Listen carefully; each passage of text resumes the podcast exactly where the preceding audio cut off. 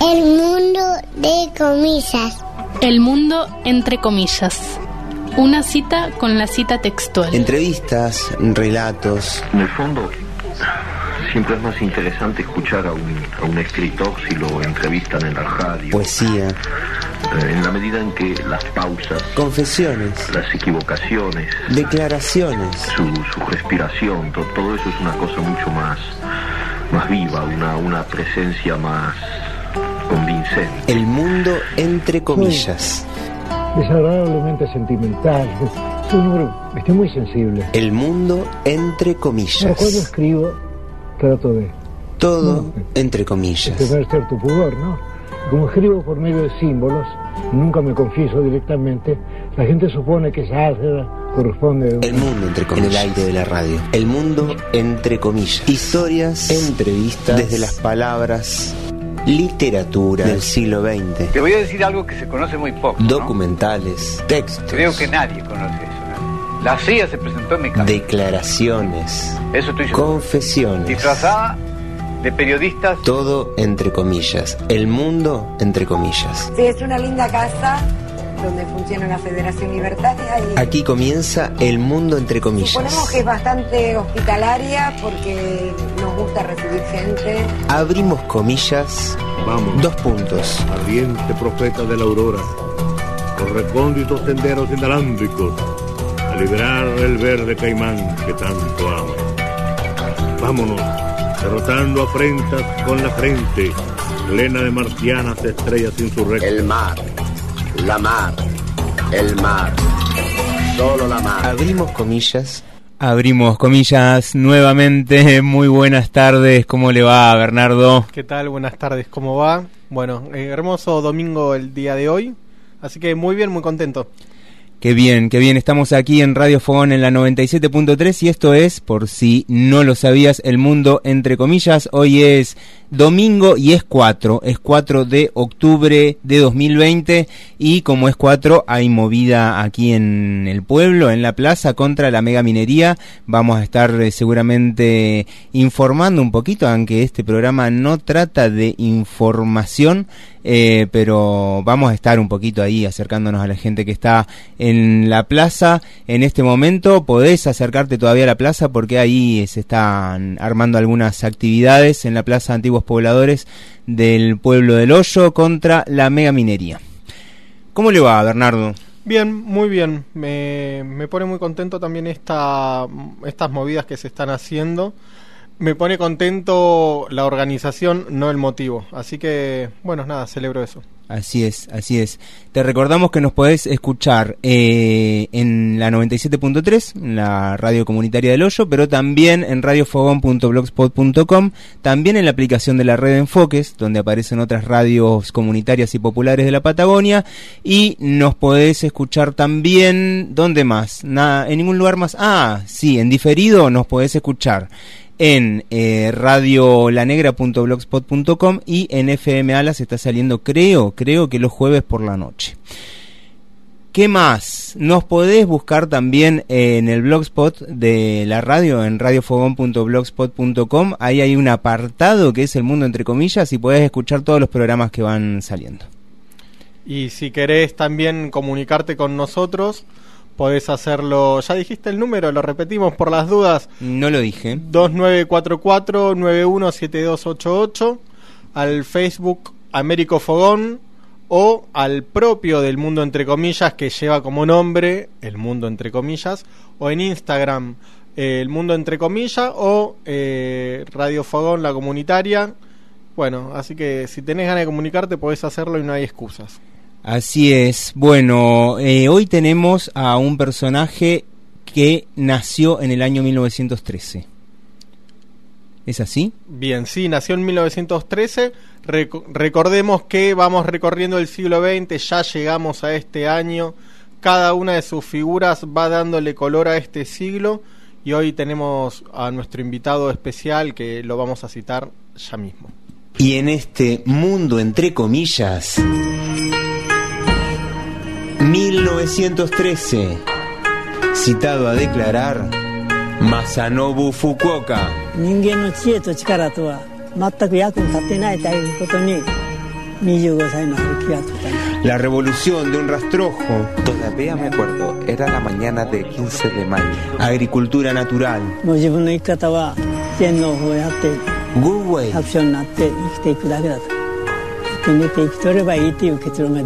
No hacer nada. no hacer, que no es no hacer. En todo caso es no hacer al divino botón, no hacer de una manera en que se interfiere, en que se manipula, en que se domina a la naturaleza, ¿no? Alimento.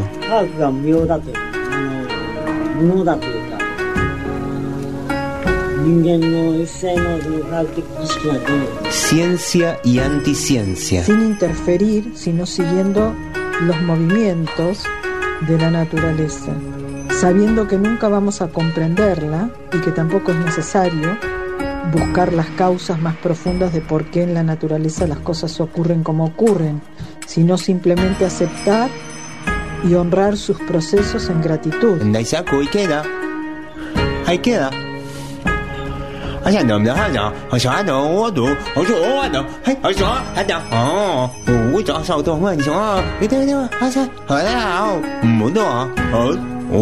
まさに福岡 Revelaciones. Apareció una garzota de un grito y voló en la distancia. Japón. En un instante todas mis dudas y confusiones se desvanecieron. La ilusión de la ciencia. Reinaldi, una niñita que me emocionó mucho, que es re chiquitita, estuvo en el armado de las bolitas y uno la ve y es no más que un bebé y Bolitas de arcilla. estuvo armando las bolitas súper emocionada y en el momento que hicimos la siembra en mayo ella estaba muy consciente de lo que estaba haciendo y muy feliz. Semillas. Y en este mundo, entre comillas, 1913, citado a declarar Masanobu Fukuoka. Masanobu Fukuoka, entonces nuestro personaje citado a declarar para el día de hoy, entonces nacido en 1913, ya te podés dar una idea por dónde va la cosa. Y nuevamente, nuevamente tenemos el honor de tener un sorteo aquí en la Radio Fogón, eh, en este programa, en el mundo entre comillas, y eh, tenemos el honor de estar sorteando una caja eh, con semillas que nos han llegado directamente desde eh, los cultivos de Masanobu Fukuoka en Japón. ¿Qué le parece, Bernardo, esto? Eh, a mí me emociona. Eh, en- siento una contradicción al no poder participar del sorteo. Sería, no sé, éticamente reprobable que lo haga. Sí. Así que, nada, estoy, estoy conmocionado. Eh, le decimos a la gente nuevamente que nos llame al 2944917288 y eh, tenemos un montón de semillas eh, que nos han llegado, son todas semillas orgánicas eh, aclimatadas al clima de Japón. Eh, y a 12 años, porque hace 12 años que nos dejó esto especialmente para nosotros, eh, Masanobu, así que vamos a, escuchar porque nos dejó increíblemente, nos dejó un mensaje en los últimos momentos de su vida. Hola, soy Masanobu Fukuoka. Hoy es 14 de agosto de 2008 y siento que estoy a punto de irme de este mundo, que son mis últimos momentos. Por eso dejo esta grabación a modo de despedida. Quiero partir agradeciendo profundamente a la tierra y a la vida que me han dado sustento en este tránsito por la existencia. 今の農法っていうのは人間の知恵でやった農法 Ahora solo queda volver a la で tierra, 弥生時代から que es lo que soy. その前の Volveré a la tierra, que es lo que somos todos, todas y todes. 人間も自然の Me voy de este mundo con la profunda esperanza がその農業の方に de aparecer en el mundo entre comillas.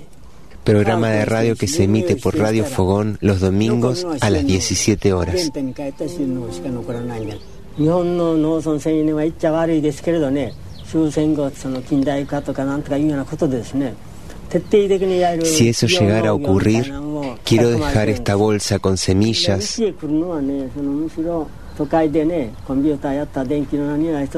seleccionadas de mis cultivos como regalo y como presente y como agradecimiento por haber sido incluido.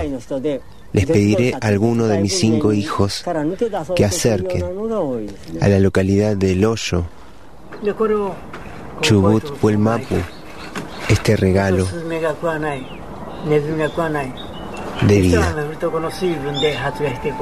Gracias por todo. Ahí estaban las conmovedoras palabras de Masanobu en los últimos días de su vida y nos ha hecho llegar de una manera que no podemos decir eh, porque lo comprometeríamos al hijo de Masanobu, a uno de sus hijos, eh, pero nos ha hecho llegar su bolsa de semillas y aquí las tenemos. ¿Qué tenemos, Bernardo, para sortear hoy? Tenemos directamente de la prefectura de Eijime unas semillas que se dan muy bien en esa región y según nos dijo eh, uno de sus descendientes, que también se dan muy bien acá. ¿Sí? Así que vamos a compartir, lo voy a leer en castellano porque mis conocimientos del japonés son dignos de llevarlos a cero. ¿sí? Así que los voy a leer en castellano. Una de las semillas es un paquete de habas, girasol, el girasol de Illo, de esa región es muy, muy, muy llamativo. Chícharos, chícharos, ají picante, eh, es proverbial cómo usan el ají picante allí.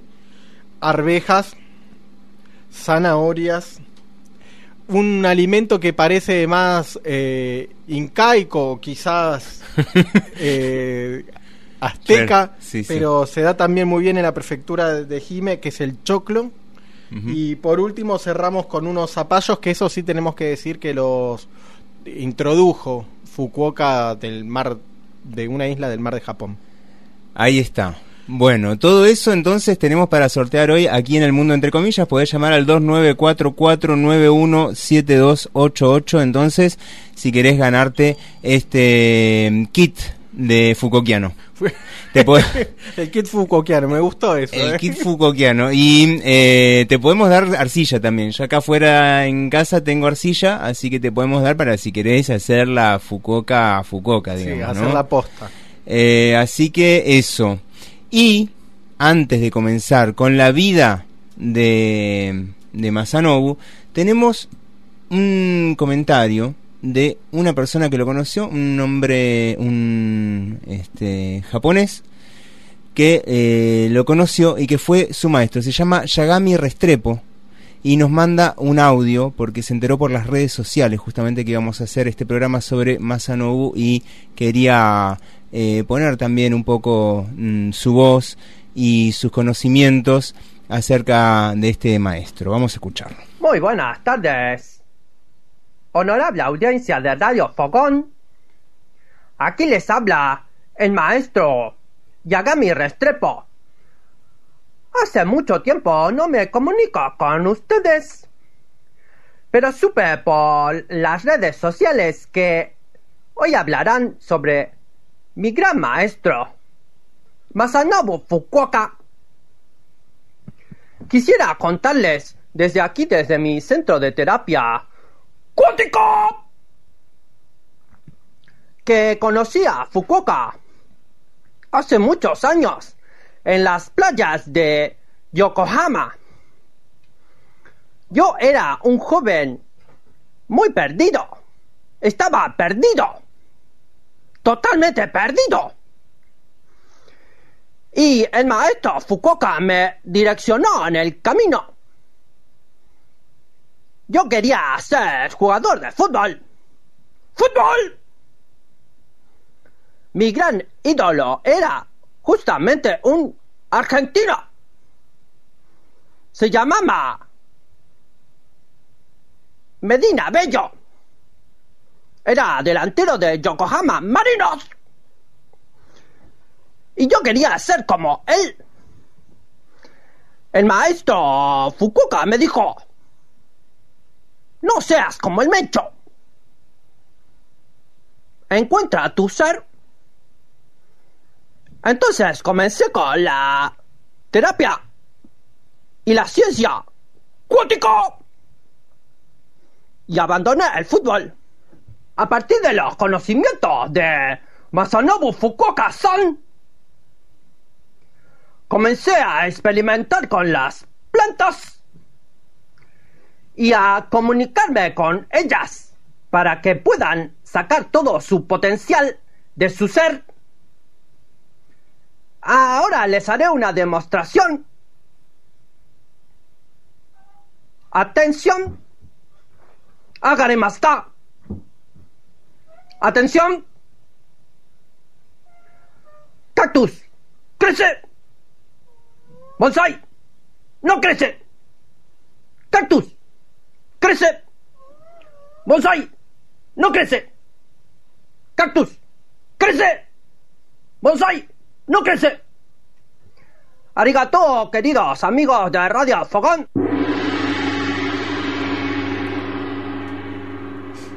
Ahí estaba Yagami Restrepo, un, este, un testimonio que no podía, no podía faltar. No, la verdad que no.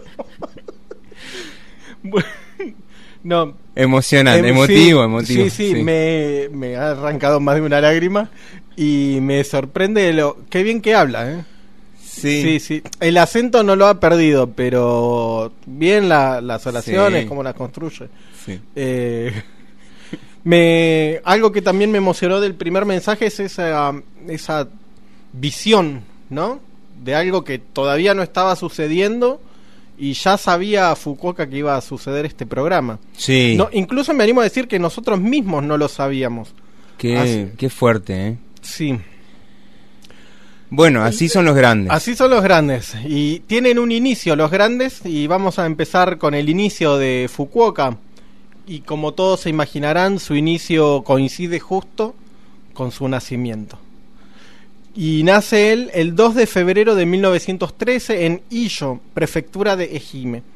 No sé cómo se pronuncia, Ejime. Ejime. Ejime. Ejime.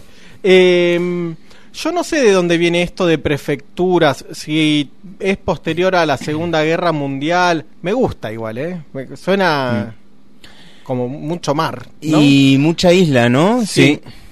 Sí, sí.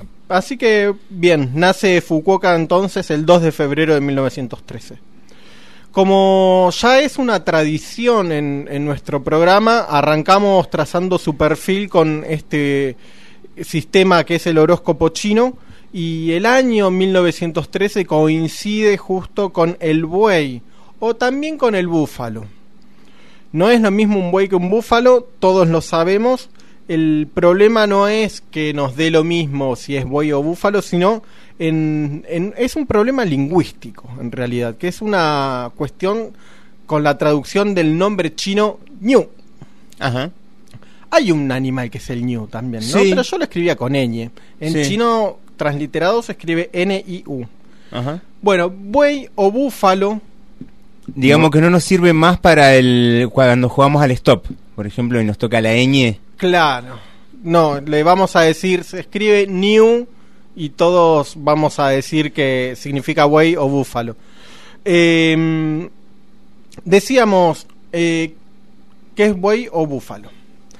Quizás alguien de los que esté escuchando crea en los determinismos y quizás alguien diga, claro, si vienen anunciando un programa 15 años antes incluso de que exista ese programa, podríamos creer en los determinismos y quizás piense que Fukuoka, el elemento de él, sea la tierra, buey de tierra, ¿no? Lamento decir que no, que no es la tierra su elemento, sino el agua. Con seguridad, estoy pensando con seguridad que esa misma persona determinista diga, ah, con razón. Claro. Claro. Era obvio. Obvio, obvio. Cae una revelación, pero no termina muy bien de entender por qué. Pero bueno, hay un problema aquí también. Va a haber un problema con el entendimiento, ¿no? No vamos a saber muy bien qué pasa, pero las cosas pasan. Tenemos entonces a un Fukuoka que es buey de agua o búfalo. O digámoslo en chino, animémonos, es un ñu. Nos dice la máxima referencia en horóscopo chino algo sobre el buey de agua. Ya sabemos quién es la máxima referencia. La repetimos, yo me, me, animo a decir que la vamos a nombrar cada uno de los programas. Sí, sí, ya es nuestra, digamos, invitada eh, crónica. Sí, la, podríamos convocar un día, ¿no? Sí. ¿Cómo La señora Ludovica Esquirru, por supuesto. Dice Ludovica, del buey, del ñu, del búfalo, es de gran capacidad emocional para soportar los embates de la existencia.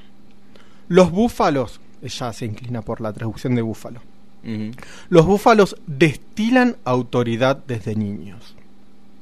Se les encargan las tareas de ser guardianes y protectores de la familia, de cumplir con roles familiares, laborales, políticos y sociales que les sientan a la perfección son llamados a convertirse en jefes de la manada. Una primera lectura de esto que nos dice Ludovica nos puede decir que es un retrato del mismísimo Fukuoka. Lo es Fukuoka. Sí. Bien, quizás estemos de acuerdo hoy en este día domingo, quizás estemos de acuerdo con esta idea, pero no en los fundamentos de esta idea, ¿sí? No creo que la idea de guardián o protector aparezca de la mano de la del guerrero. Creo que Fukuoka esto lo veía y no lo quería para él. No sé si quería ser el protector de la familia, ser el guardián, cumplir con los roles familiares. Qué pesado, ¿no? Sí. Vos vas a ser tal. Pum. Bueno, Fukuoka, yo no sé si quería eso para él.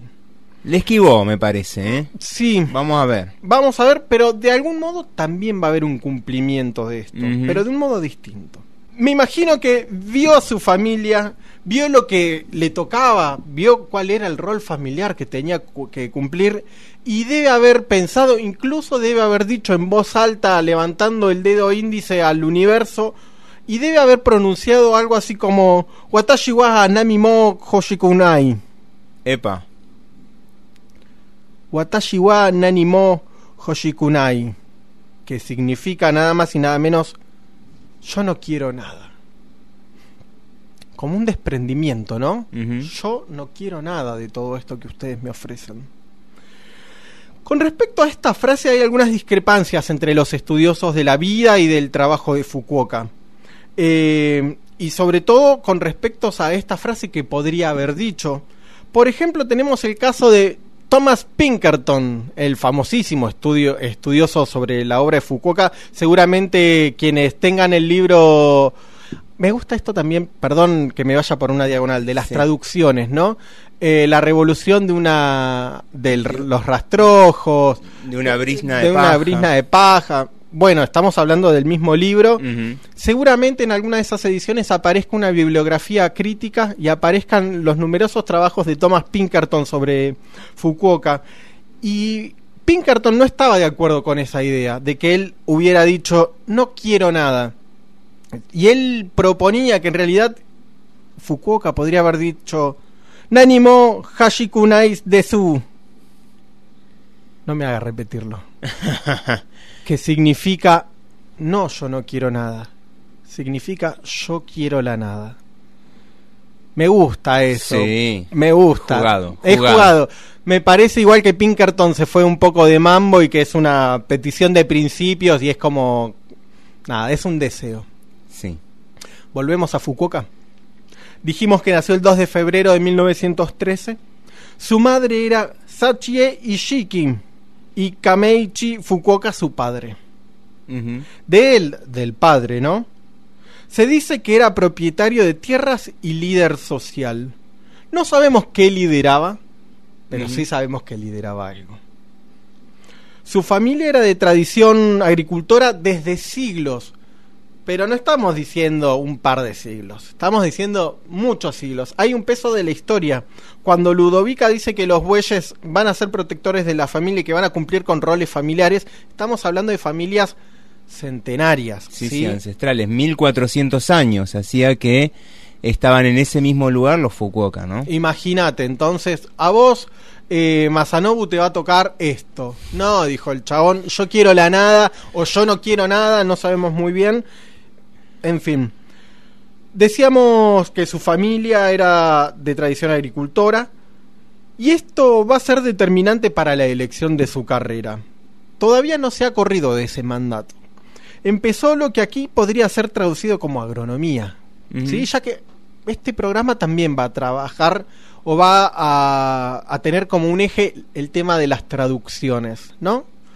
Bien, eh, tenemos una carrera que podríamos decir que es agronomía o algo por el estilo, y él va a especializarse en microbiología. ¿sí?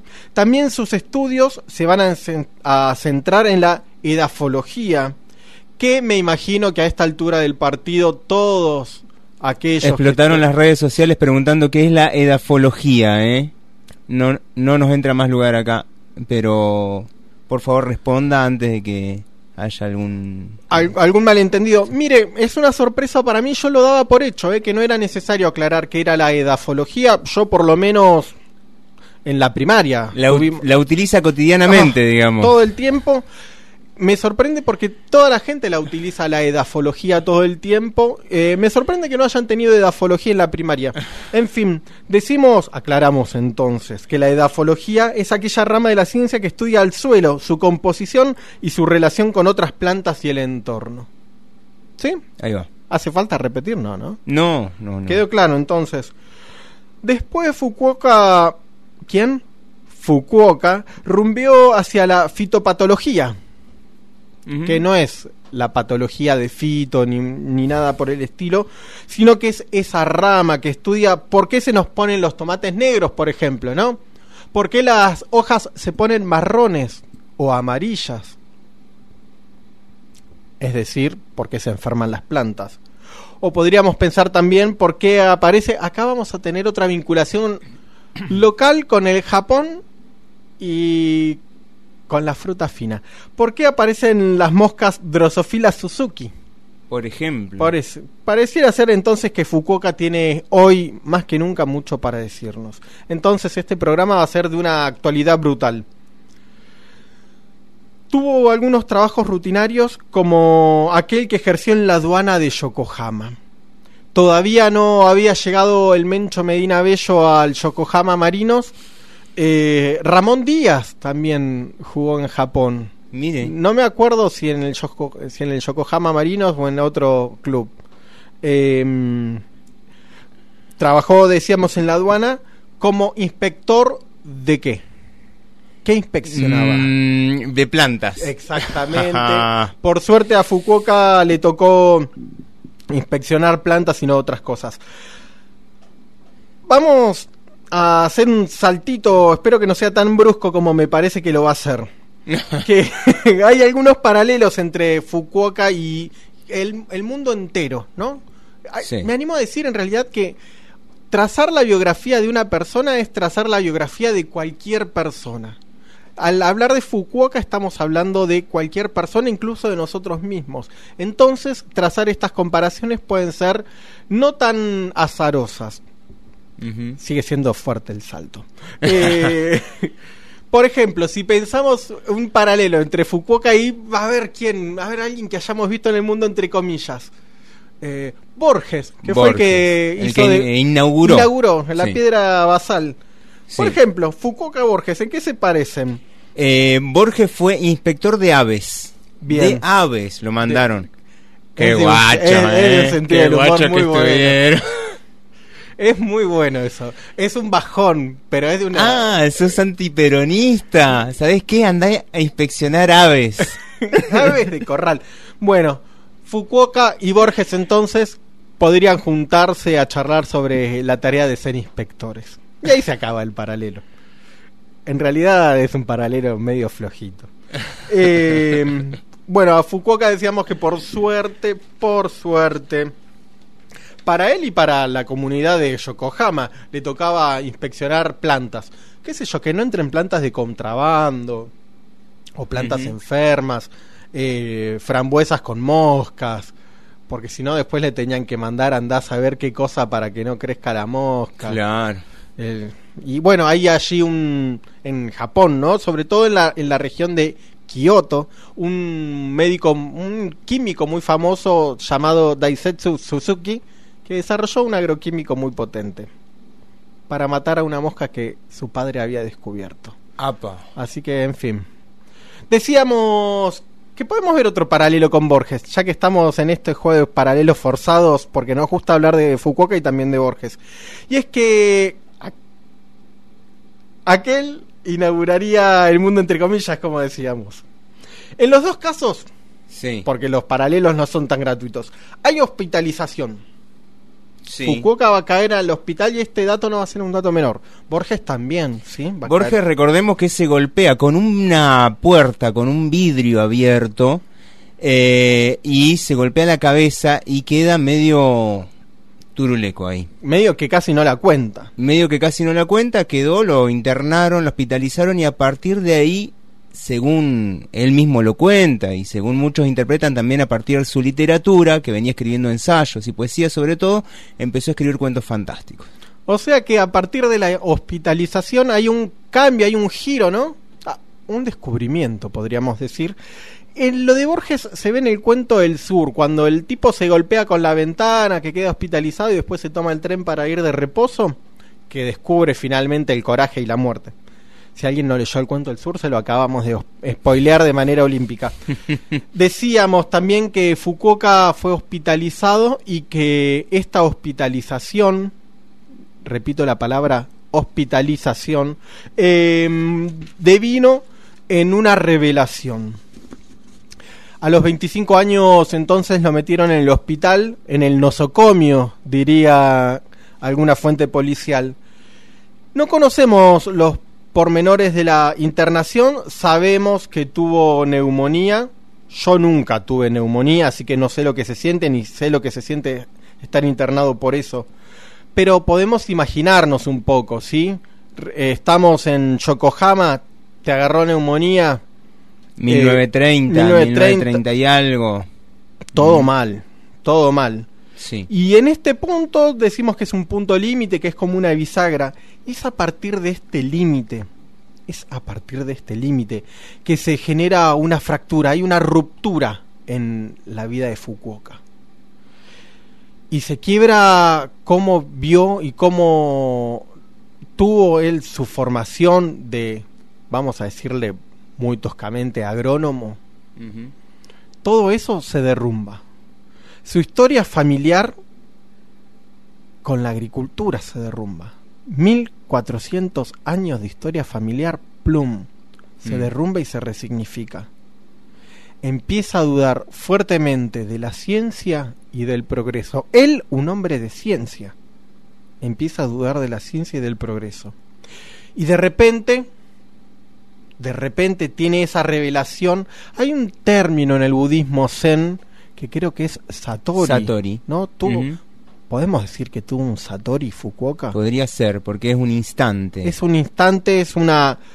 Un instante un donde. Despertar. Un despertar. Y. Lo vamos a escuchar de su propia voz, ¿sí? A este despertar. Así es, em, es a partir de un eh, documental que se llama Jardín cercano a la naturaleza y ahí en ese documental que en el que aparece su voz en 1981 vamos a escuchar el relato de revelación que tuvo Masano. Fukuoka no siempre ha vivido en el campo. Cuando joven dejó su aldea para ser entrenado como microbiólogo. Trabajó en un laboratorio en Yokohama como inspector de aduanas agrícolas. Luego, a los 25 años, Fukuoka tuvo un destello interior. De repente se dio cuenta del perfecto balance y abundancia de la naturaleza.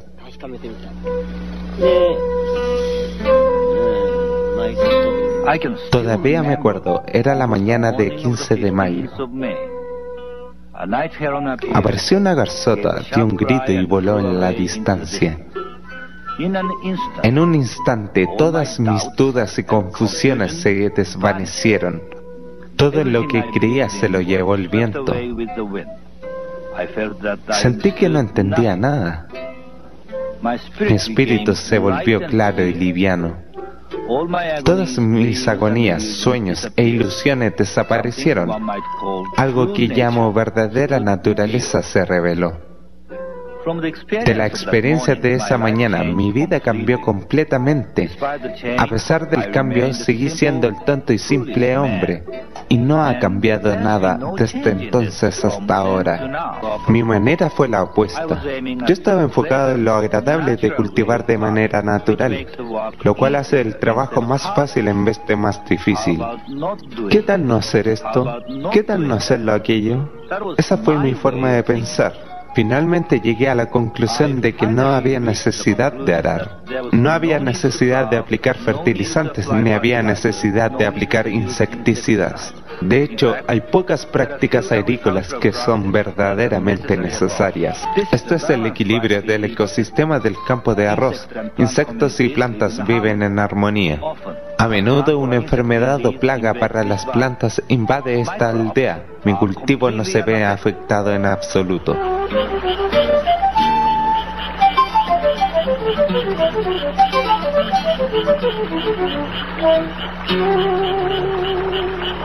Fukuoka sabe que cada insecto, incluso aquellos que la mayoría de los granjeros considera peste, tiene un rol importante que desempeñar. Creo que la naturaleza puede y controlará enfermedades e insectos si cultivamos de manera saludable en un ambiente biológicamente diverso. Hablo de acerca de la manera de cultivar, de no hacer nada. Algunos de ustedes vienen aquí pensando que la vida será fácil y delicada, pero no puedes esperar que la naturaleza cultive. A eso le llamo abandono. La gente se mete con la naturaleza pensando que la pueden mejorar. Esto causa efectos secundarios negativos, los cuales son más difíciles de arreglar. Casi todo el trabajo en el campo ha sido creado de esta manera. El trabajo es importante, pero mi hambre decidió eliminar trabajo innecesario. En septiembre una corriente que llega a la costa japonesa provoca viento y lluvia fuerte por varios días. Fukuoka fue a los campos a ver cómo le estaba yendo el arroz.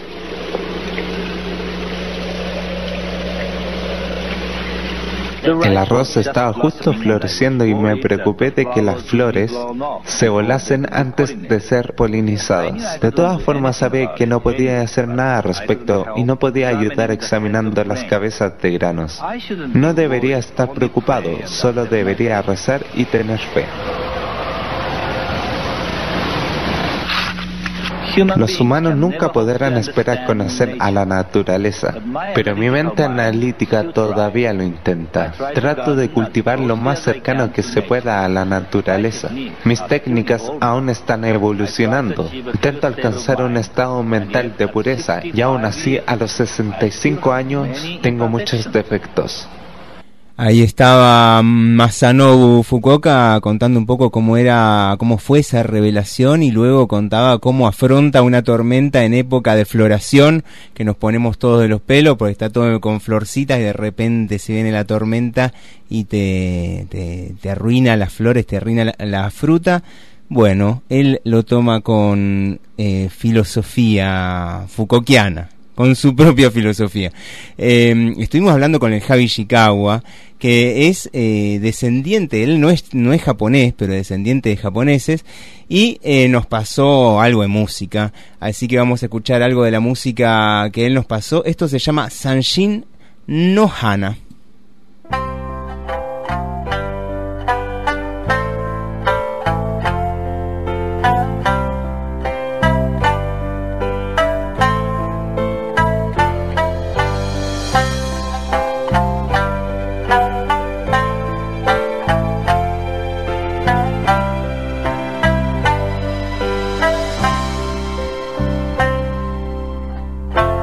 いつしか忘れられた。おじの形見の三振。床の間で誕生祝いの島酒にもたれて。誇りを指で撫でて。緩んだ糸巻けば退屈でたまらなかった島唄が響いた。鮮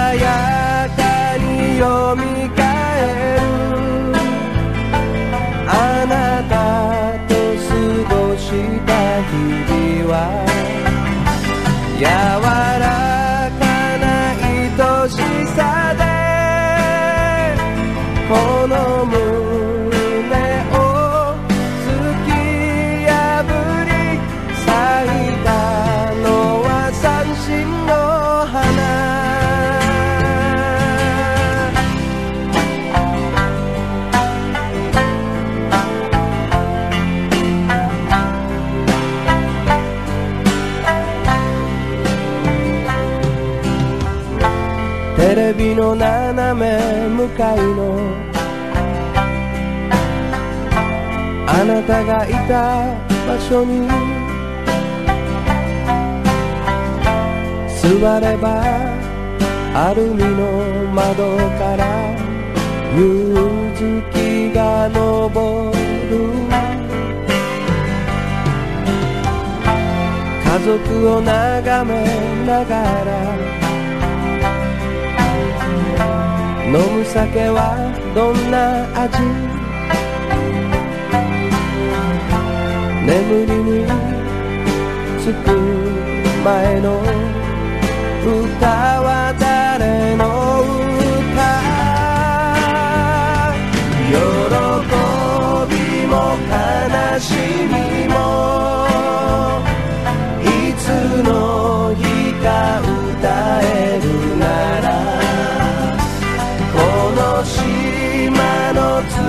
No all.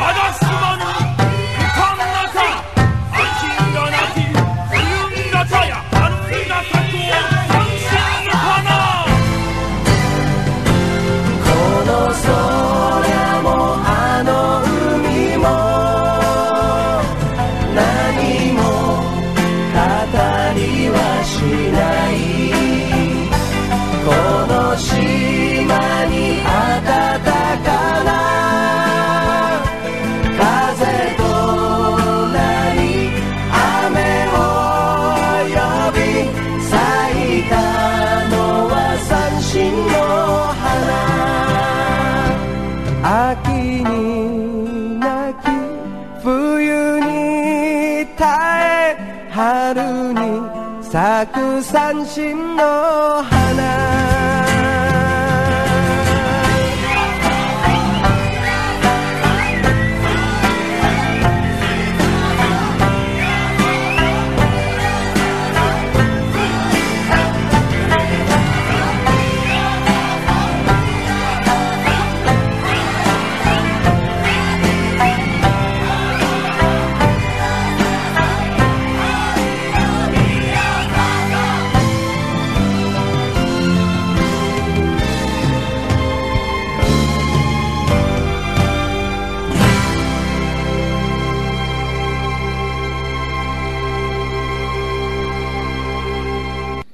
Ahí estaba esto que se llama Sanshin no Hana. Eh, le agradecemos a Almen, Almendrita, que nos ha eh, desasnado, eh, porque sabe algunas cosas, porque ahora los pibes, les pibes, eh, son todos muy adeptos a, lo, a la cultura este, Nipona. nipona, nipona. Así que me dijo que Hana significa flor. Así que lo único que podemos saber es que esto es algo así como Sanshin no flor, pero no sabemos ni qué es no ni qué es Sajin, así que tampoco tenemos mucha data. Pero sin lugar a dudas hablaba de esas flores de la rosal de que hacía mención. Fukuoka. Está hablando de esas flores de la rosal que se podían arruinar con la tormenta de primavera, ¿no? tormenta de otoño en realidad, porque en septiembre, y me parece que el arroz tiene un periodo distinto al de la mayoría de las cosas acá. Pone. Bueno, em, pasemos rápido a alguna otra cuestión. Em, bueno, nos quedamos con la revelación, con este Satori que tuvo nuestro amigo. Eh, esta revelación, eh, dice el propio Fukuoka, eh, a partir de esta experiencia cambió completamente mi vida, pero esta revelación no era fácil de explicarla a otra persona. Dejé mi trabajo como investigador científico y me dediqué durante un año a viajar, a hablar con personas, intentando explicarles lo que había sentido. Dormía en los parques y en los templos en las ciudades y en granjas en el campo. Trabajaba con los campesinos, pero no conseguí transmitir mi visión. Se me consideraba un excéntrico. El loco Fukuoka, le decían, ¿no? Por donde andaba. Eh, por tanto, decidí que para que creyeran en mis teorías debía convencerles de una forma práctica. Así que, ya que la agricultura es la más valiosa de las ocupaciones humanas, decidí regresar a mi granja y aplicar mi teoría de la inutilidad del conocimiento humano a la agricultura. Es tremenda esa frase, ¿eh? Fuertísima, oh. Fuertísima. Hay que ser intuitivo, dicen, ¿no? Eh, bueno, quizás uno después de 1400 años de cultivar este el mismo campo ya nace con cierta intuición, ¿no? Los primeros años de vida ya ve lo que todos desde hace 1400 años vienen haciendo en su familia, así que más o menos ya puede llegar a saber por dónde viene la cosa, ¿no? Yo digo acá, me ponen con la intuición, yo que nací en Río Gallegos, este, me ponen con la intuición y no no me sale nada, ¿eh? No, no, yo estoy tratando de que me crezcan. Lo único que me ha crecido es el perejil, pero se ve porque intervenía demasiado en la tierra. Así que voy a dejar que suceda de modo tal que nada, la naturaleza fluya y, me, me, nutra el hogar. Póngase a contemplar un poquito más y quizás le sale, le sale un poco más. Eh, y aquí vamos a escuchar otra canción, si le parece, oh. porque estamos musicales. Nos pusimos musicales porque el Javi Ishikawa nos manda una canción folclórica de Okinawa que parece que es el lugar eh, o la zona de Japón donde vivían sus ancestros también, así que eh, se emocionó recordando música folclórica de Okinawa el Javi Ishikawa.「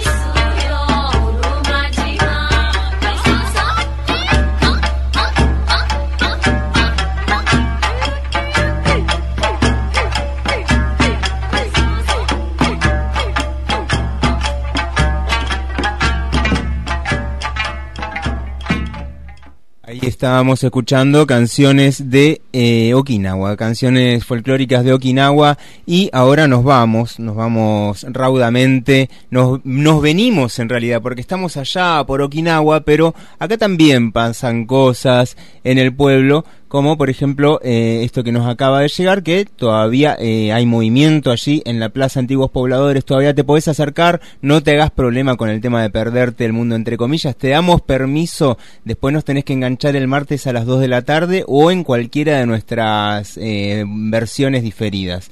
Pero vamos a escuchar qué es lo que estaba pasando recién, esto nos lo manda el Gerard desde allá, desde la Plaza Antiguos Pobladores ahí la está cortando algunas telas, también se habían convocado y alguno quería traer alguna remera o parche propio, también pueden elegir ahí los esténciles y esa voluntad ya que este, estamos juntando algún fondo para seguir con la lucha antiminera y en defensa del ambiente y el territorio, no solamente pasan cosas en la meseta, sino también acá en el hoyo, no sé si se han enterado la semana pasada con respecto a la intención de incorporar los agroquímicos acá a la comarca y además toda la lucha que están teniendo los vecinos de la Laguna de los Buenos Pastos que están queriendo atacar la reserva.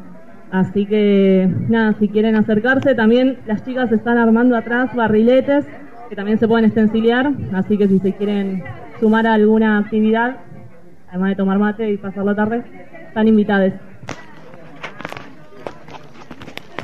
Eso es lo que estaba pasando en, la Plaza Antiguos Pobladores hace breves instantes, así que seguramente sigue ocurriendo lo que está ocurriendo allí. Em, ¿Volvemos? Volvemos o nos volvemos a ir. En realidad, volvemos a ir. nos tomamos el avión para Okinawa. Ah, estaba pensando, qué lindo día para barriletes, ¿eh? Sí. Está soplando lo necesario para un barril. No, no están soplando 120 kilómetros de viento que no se puede remontar en un barrilete. una cadena para remontarlo. Claro. Eh, pero está justo para barrilete. Sí. Y esto de la actividad, hay una conexión, ¿no? Con, con Fukuoka. Hay un, una necesidad de dejar de cierta forma de producción y cierta forma de, de vivir. Solo que Fukuoka lo, lo vio hace cerca de 100 años y bueno, por suerte en algún momento también nos, nos está llegando de verlo, ¿no? Sí. Así que está bueno. Continuamos entonces con nuestro amigo Fukuoka.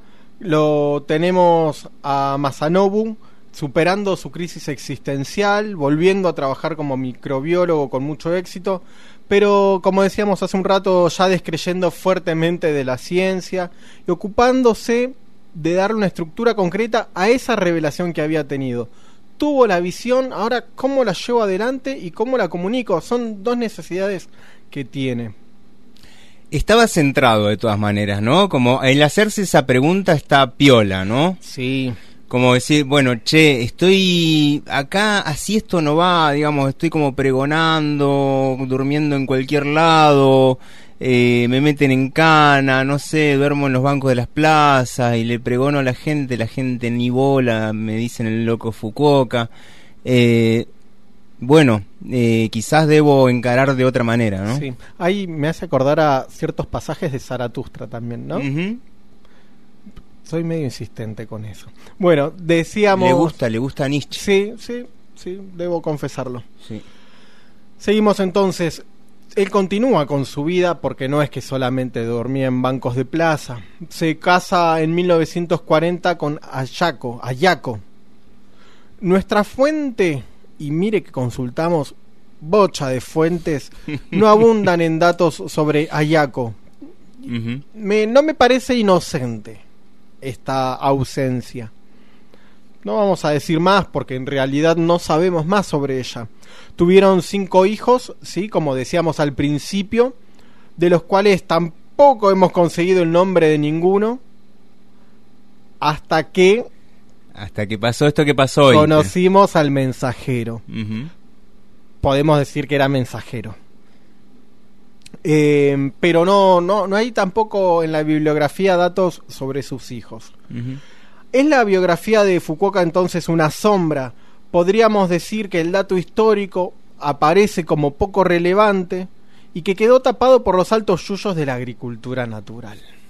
Es una linda imagen esta, ¿eh? Sí, sí, sí. Eh, claro, se ve que no es tan importante la vida del tipo, ¿no? Como podría ser los amoríos, por ejemplo, de Jackson Pollock, ¿no? De tipos así. No, va por otro lado. Va por otro lado. Tras la guerra, ¿qué guerra? a ver, sacamos cuentas, 1940, Segunda Guerra Mundial, bombas atómicas. Ah, la Segunda Guerra Mundial. Abandonó su puesto en la estación de investigación de la prefectura de Kochi donde por cierto llegó a ser investigador jefe de control de insectos y enfermedades. Habría que convocarlo a Fukuoka también para que venga por estas latitudes, a cargo de un proyecto para mejorar la producción agroalimentaria durante la contienda. Así que tenemos por un lado a Fukuoka, que estaba poniendo en duda todo, y por el otro lado tenemos el éxito profesional que le daba cierta comodidad, le estaba yendo bien en el laburo. Hmm. Eh, lo que significa un doble riesgo, ¿no? Para, para el abandono. un problema que te vaya bien, ¿eh? es un peso, es una mochila. Sí, así que tenemos a un Fukuoka que estaba bastante cómodo y vemos evidentemente que la comodidad es enemiga de la transformación y del riesgo. Hmm. Es un riesgo grande el estar cómodo, hmm. ¿no? Venía joya Fukuoka venía joya en un punto, porque si vemos que Japón fue bombardeado dos veces con bombas de plutonio. Sí, sí, es un joya relativo. ¿Cómo te va? Bien. bueno, teniendo en cuenta que cayeron dos bombas atómicas en Japón, sin tener en cuenta eso, me va bien, dijo Fukuoka en algún momento. La política de posguerra destruyó la bonanza de la familia.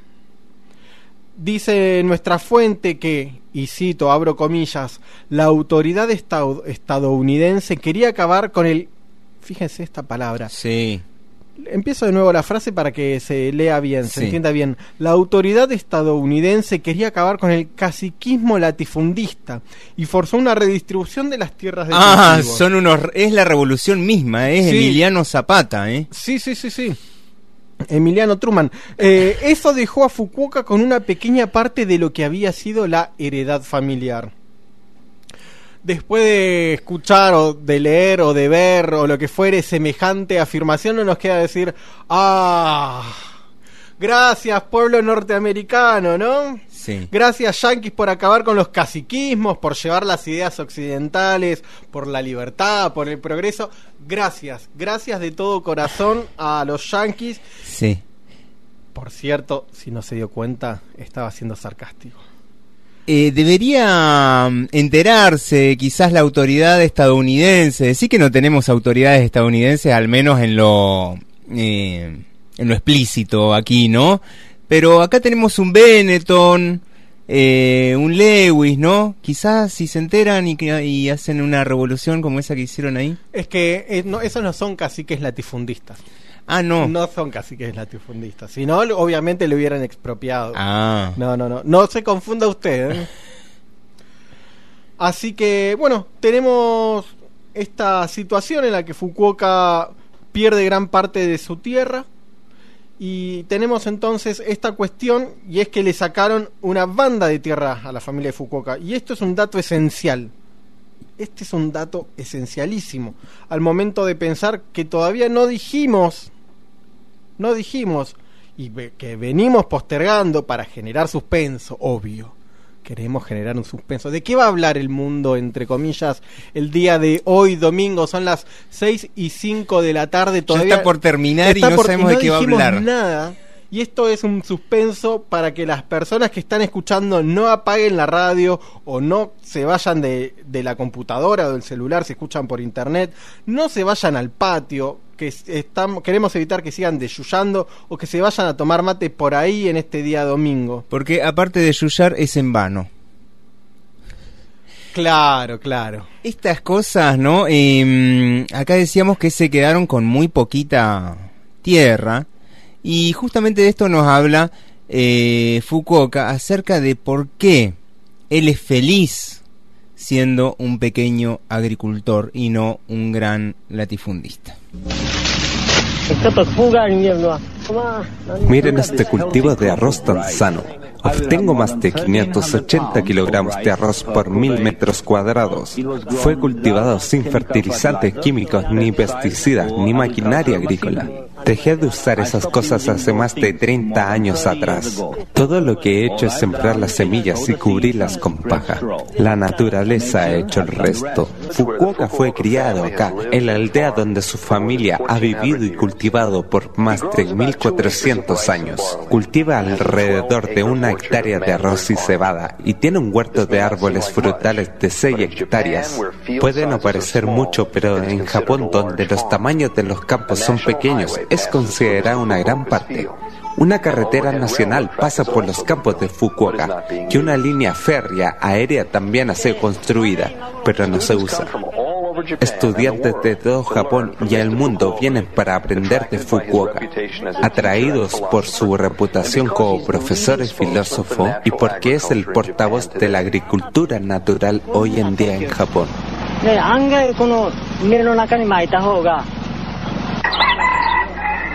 Los estudiantes viven en chozas de barro en los huertos frutales de Fukuoka. Ayudan con tareas en el campo. La mayoría llega sin avisar y sin saber qué esperar. Se quedan por unos días o unas semanas y se van. Algunos se quedan por varios años. No hay comodidades modernas. Los estudiantes acarrean agua potable en baldes desde el manantial. Cocinan sobre un hornito de barro. Alumbran su choza con velas y lámparas de queroseno.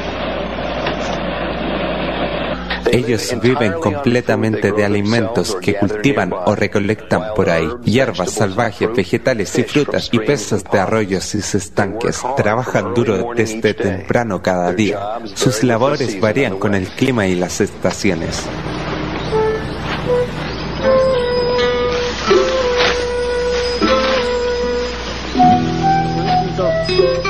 Mientras más se incremente el agricultor, la escala de su desgaste, su cuerpo y espíritu se disiparán más. Observa el camino desde una vida espiritualmente más satisfactoria. Una vida de cultivo de pequeña escala puede parecer primitiva, pero me permite estudiar el gran camino. Creo que si uno entiende profundamente que si cada día yace en alcanzar nuestros saltos, lo más grande de nosotros será revelado.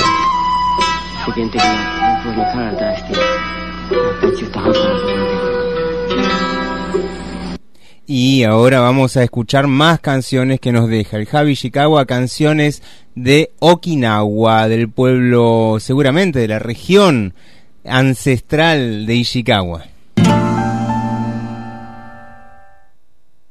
泣きなさい。笑いなさい。いつの日かいつの日か花を咲かそうよ。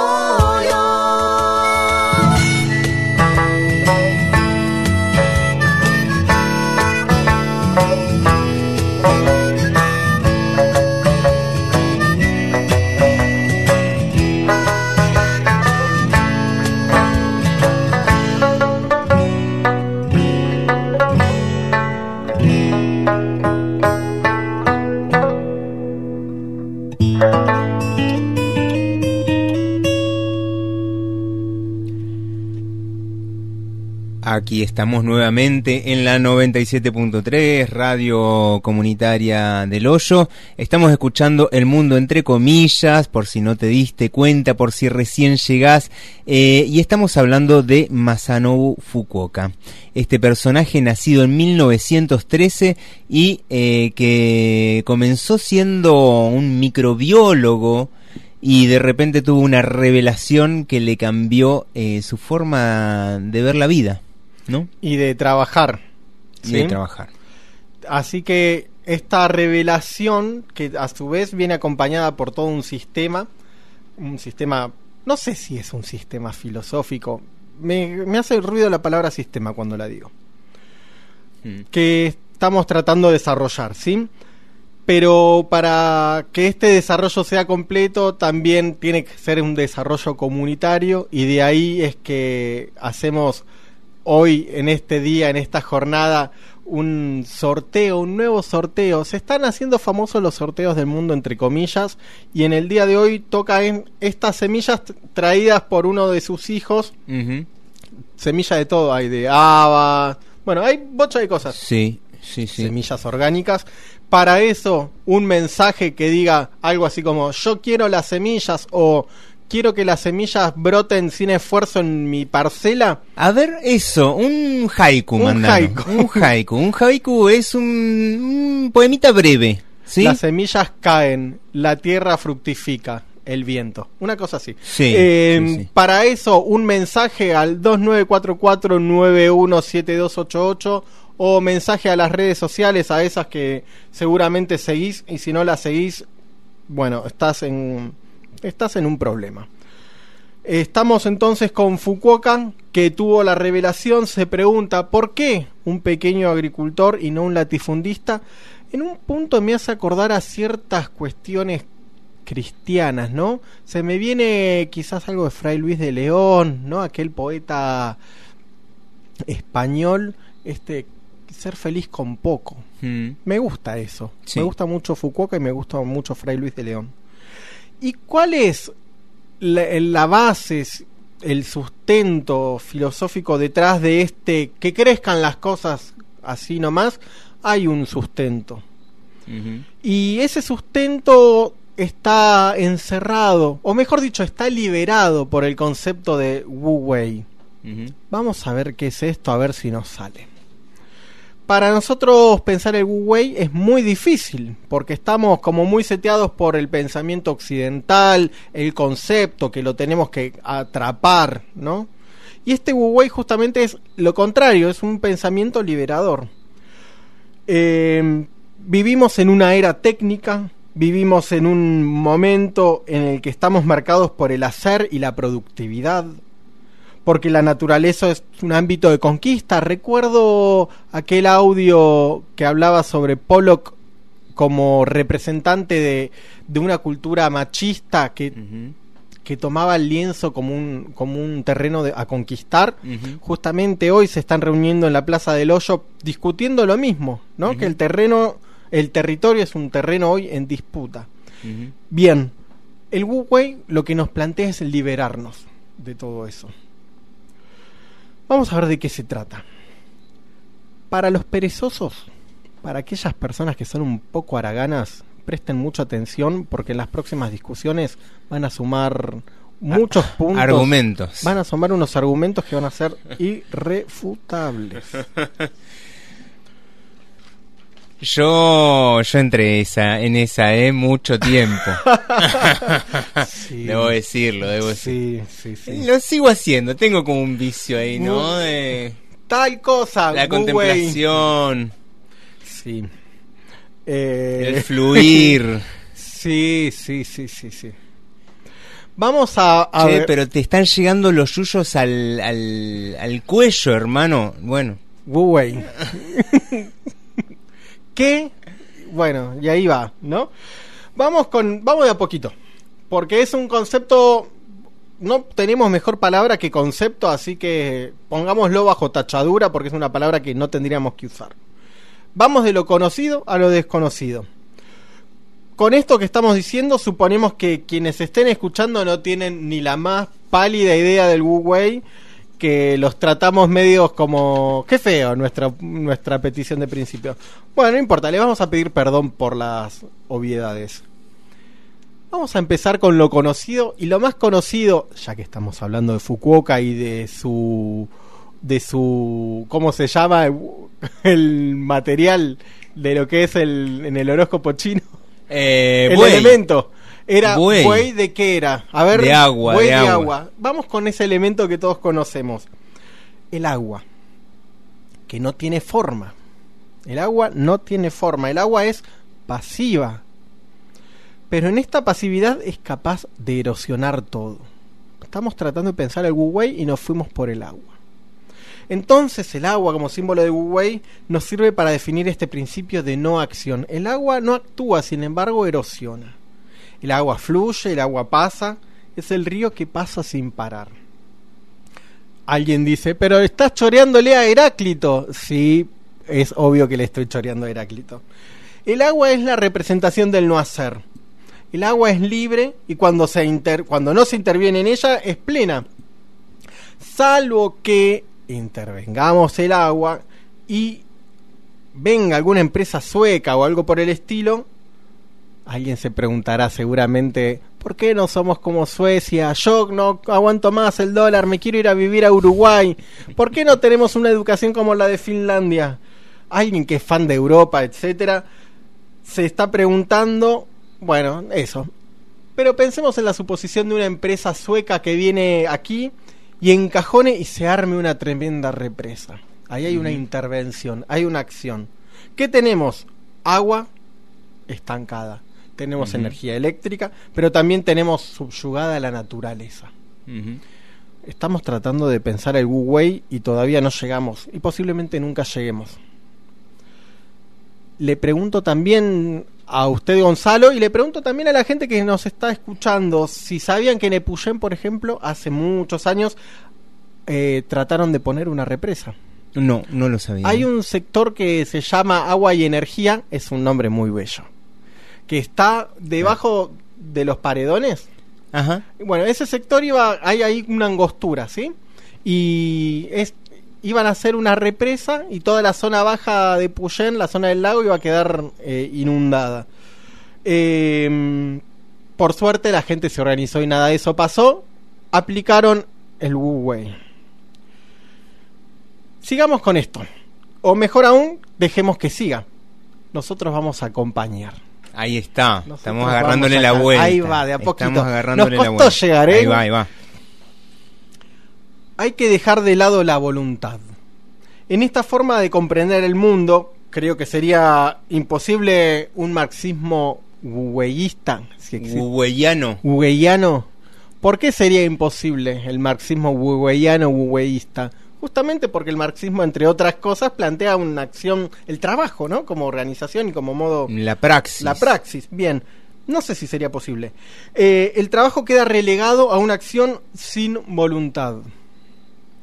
Tengo un hermano, tengo un hermano, esto lo tengo que decir en voz baja por las dudas que escuche. Tengo un hermano que por no conocer este modo de ver el mundo, sufrió el vituperio de vago, de holgazán y otras barbaridades más que le hemos dicho. Y si él hubiera tenido el concepto de Wu Wei, como hubiéramos, como decíamos antes, hubiera zafado de más de una. Hubiera podi- podido argumentar en su favor, ¿no? Ah, sí, sí, se le escapó la tortuga. No sé si alimento mucho el prejuicio si digo que además toca la guitarra. Sí, Eh, ya me hice una imagen de su hermano igual, ¿eh? Ya lo, lo, quiero tengo. mucho, le mando un beso muy grande. Ya, ya me hice un estereotipo. Sí, sí, estamos marcados por ello. De más está decir que sistematizar el concepto, y me pregunto, posta, si es un concepto de Wei, es absurdo. No podemos sistematizar el Wei porque habría una voluntad de sistematizar. Hmm. Y me quedo corto. Sería una paradoja, ¿no? Una paradoja. Me quedo corto. Pero encontramos en el Tao Te Ching, nos estamos yendo al diablo con todo esto. Encontramos en el Tao Te Ching algunas formulaciones. Y algo de eso es- vamos a escuchar ahora en el mundo entre comillas.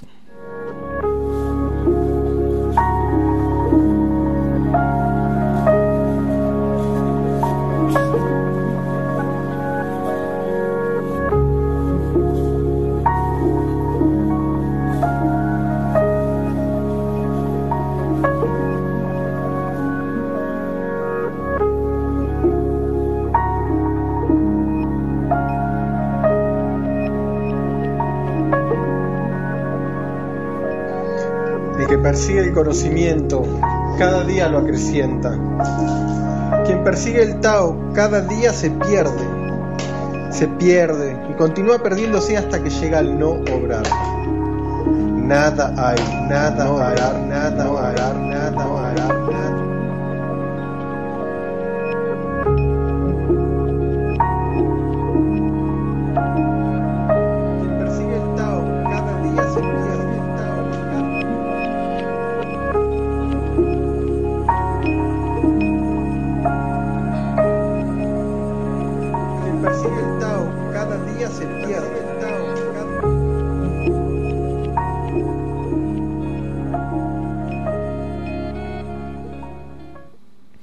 Bien, el que persigue el Tao cada día se pierde, el que pone voluntad no lleva adelante el Wu Wei, no deja fluir porque interviene.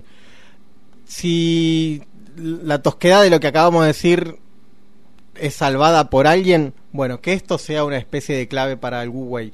No interferir, no accionar.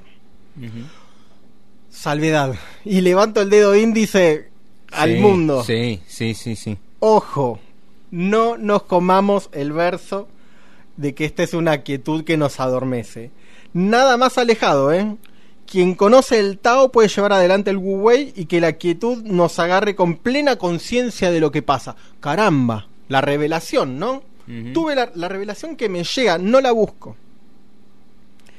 Y así vamos a poder decir, ahora con justicia, porque el Tao es justicia, y Wu Wei es dejar que esto funcione, ahora sí vamos a poder decir que todo fluya, ya, va sus- ya se va a resolver. Y queremos cerrar toda esta larga eh, este largo Disertación. disertación, este rodeo por el Wu Wei con una advertencia ya no solo a quienes están oyendo el mundo entre el mundo entre comillas, sino una advertencia a todo el mundo, a todo el planeta. ¿Cuál es esa advertencia? No nos comamos el amague del neoliberalismo de que no hay que intervenir. Ahí de estas cosas nos habla también eh, Adriana Marcus, que es, eh, ella es médica y tiene, bueno, mucho, mucho viaje, mucho recorrido también. Durante mucho tiempo trabajó en la medicina tradicional y eh, de repente también fue modificando su modo de ver las cosas y nos habló un poquito de Fukuoka eh, y nos, nos retrató un poco esta, estas mm, lecturas políticas también. Vamos a escucharla. Eh, conocí un poquito más a, Fukuoka cuando vino Panos Manikis, no me acuerdo en qué año, pero fue antes, de 2010 seguro. Yo lo fui a ver a Manikis al Chocón cuando habló de los Nendodango y explicó también cómo utilizaba las distintas herramientas eh, en la huerta. Y mm, bueno, los Nendodango eh, mm, nos parecieron realmente una estrategia revolucionaria y mm, desde la red Jarilla la fuimos incorporando en nuestras prácticas, ¿no? Eh, a mí me fascinó el tema de no hacer que no es no hacer, en todo caso es no hacer al divino botón, no hacer de una manera en que se interfiere, en que se manipula, en que se domina a la naturaleza, ¿no? Evidentemente este hombre primero tuvo como un clic existencial en su vida, que todos deberíamos tenerlo en algún momento a ver si nos cambia un poquito este, la mirada, ¿no? ya que en la sociedad en que nacemos y nos vamos criando, eh, el formateo eh, es, es, casi inevitable, ¿no? Y terminamos siendo eh, sumises y obedientes de lo que el capitalismo manda. Él evidentemente aprendió a observar a la naturaleza y su propuesta es acompañar a la naturaleza sin interferir, sino siguiendo los movimientos de la naturaleza, sabiendo que nunca vamos a comprenderla y que tampoco es necesario buscar las causas más profundas de por qué en la naturaleza las cosas ocurren como ocurren, sino simplemente aceptar y honrar sus procesos en gratitud. Eh, bueno, observar lo que ocurre, observar a la naturaleza cómo trabaja y en todo caso maravillarnos eh, es también un don de los pueblos originarios, ¿no? Eh, él viene, Fukuoka viene de la filosofía oriental, pero acá en el territorio habitamos, que es el territorio ancestral de los pueblos, de las primeras naciones, como dicen en Chile, eh, de los pueblos originarios, eh, la, digamos, la, conexión con la naturaleza eh, es sinónimo de vida, así como decimos que capital es antónimo de vida absolutamente.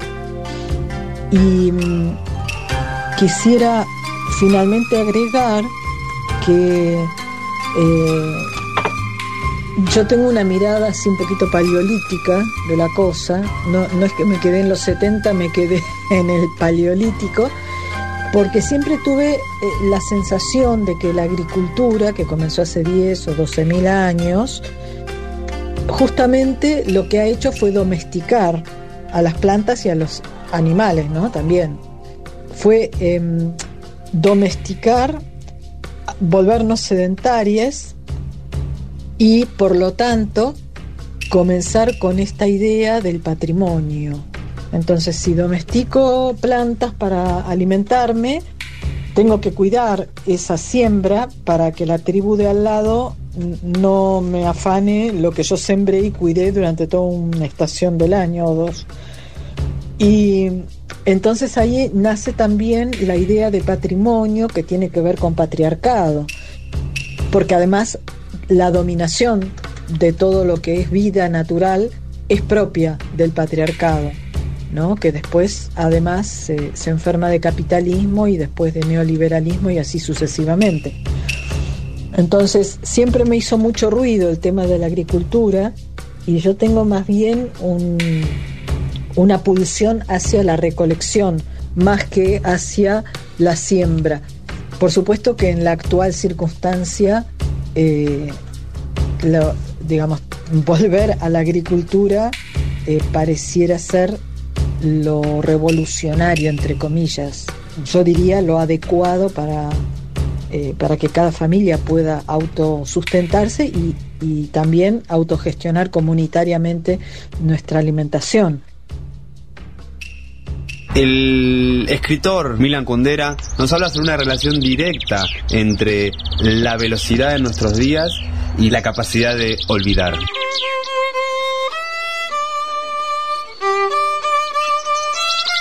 Así como cuando uno quiere despegarse de algo, camina rápido para dejarlo atrás, caminamos lento cuando queremos recordar algún evento pasado. Radio Fogón te invita a comenzar el día sin llevarte el mundo por delante, hablando menos, escuchando más y poniendo manos a la tierra.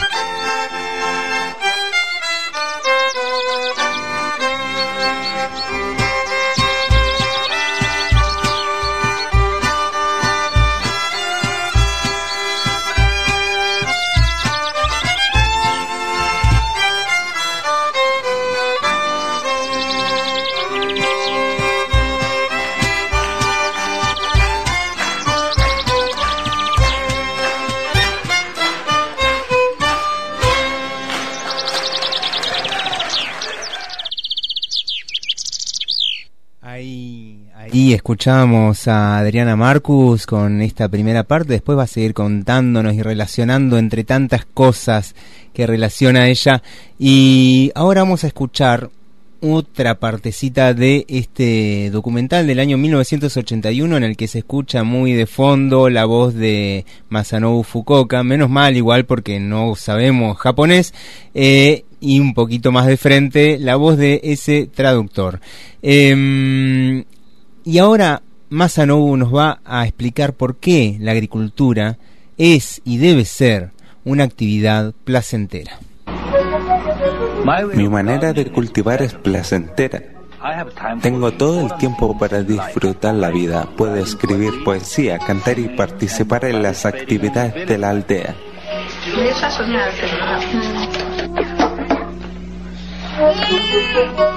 He vivido en esta aldea casi toda mi vida. Mi esposa y yo hemos criado nuestros hijos aquí, disfrutando la compañía de nuestros vecinos y la riqueza de nuestras vidas.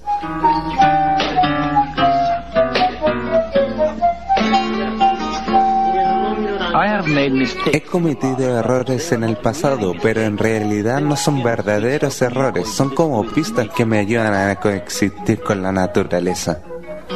Una vida de cultivo a pequeña escala puede parecer de tiempos remotos, pero tal vida está llena de oportunidades para despertar nuestra conciencia.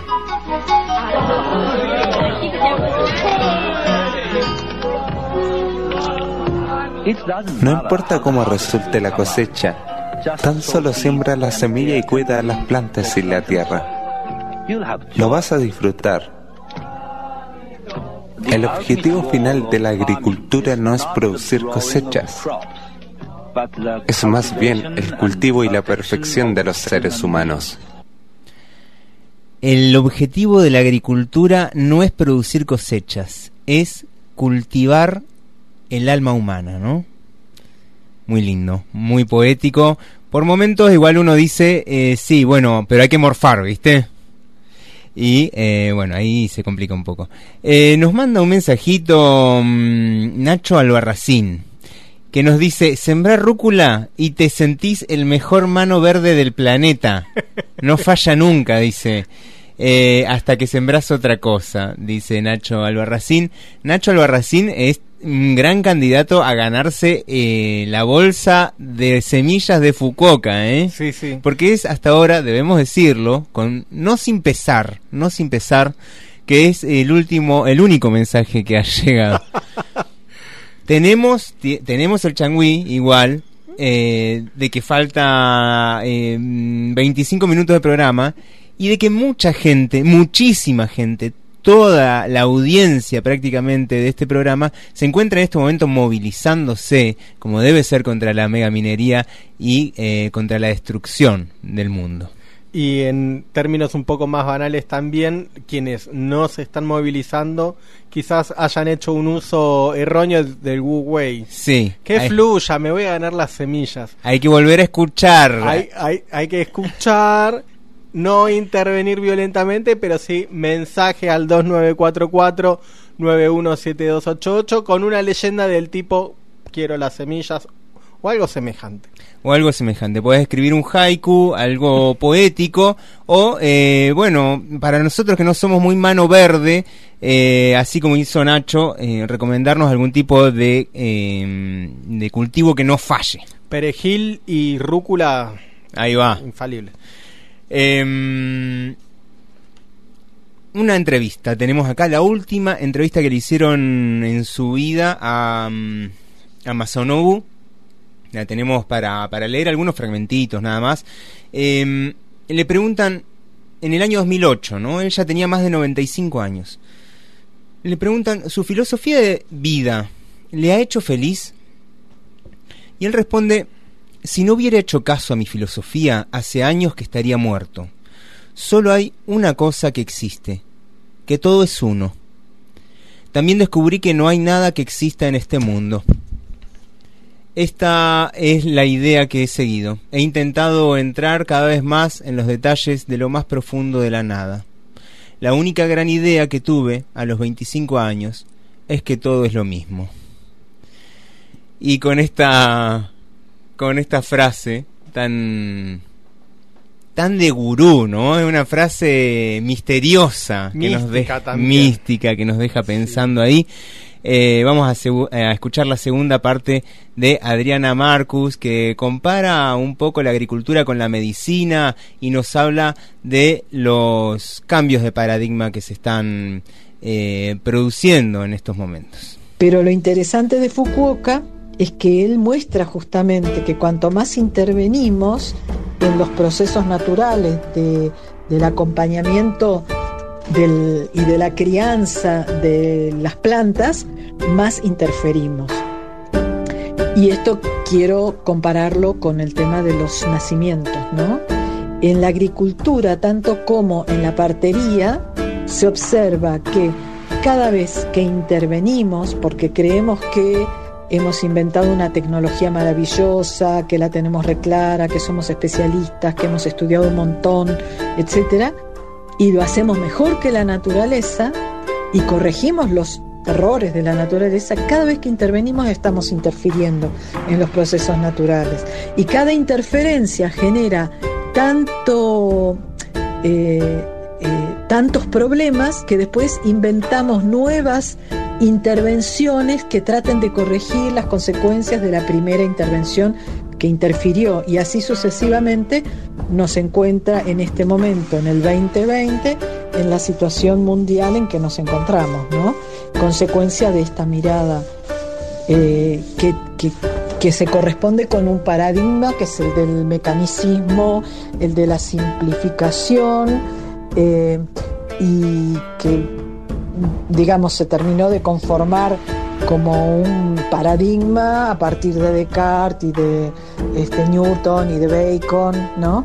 Eh, y la sociedad con sus instituciones, en este caso sanitarias, cuando hablamos de parto, eh, o desde la agricultura y las instituciones que tienen que ver con, eh, con ella, lo que hacen es reproducir el sistema una y otra vez y no se han enterado todavía que desde hace 100 años la física cuántica viene demostrando que las cosas no son como creíamos que eran, que el mundo es muy complejo, que estamos entramados, que lo que nos, eh, lo que hacemos a una de las hebras de la gran trama de la vida afecta a toda la trama de la vida y que tenemos que cambiar eh, la mirada y cambiar el paradigma. Eh, bueno, algunos y algunas estamos en esa transición desde hace un tiempo y eh, por supuesto esto genera una nueva grieta, ¿no?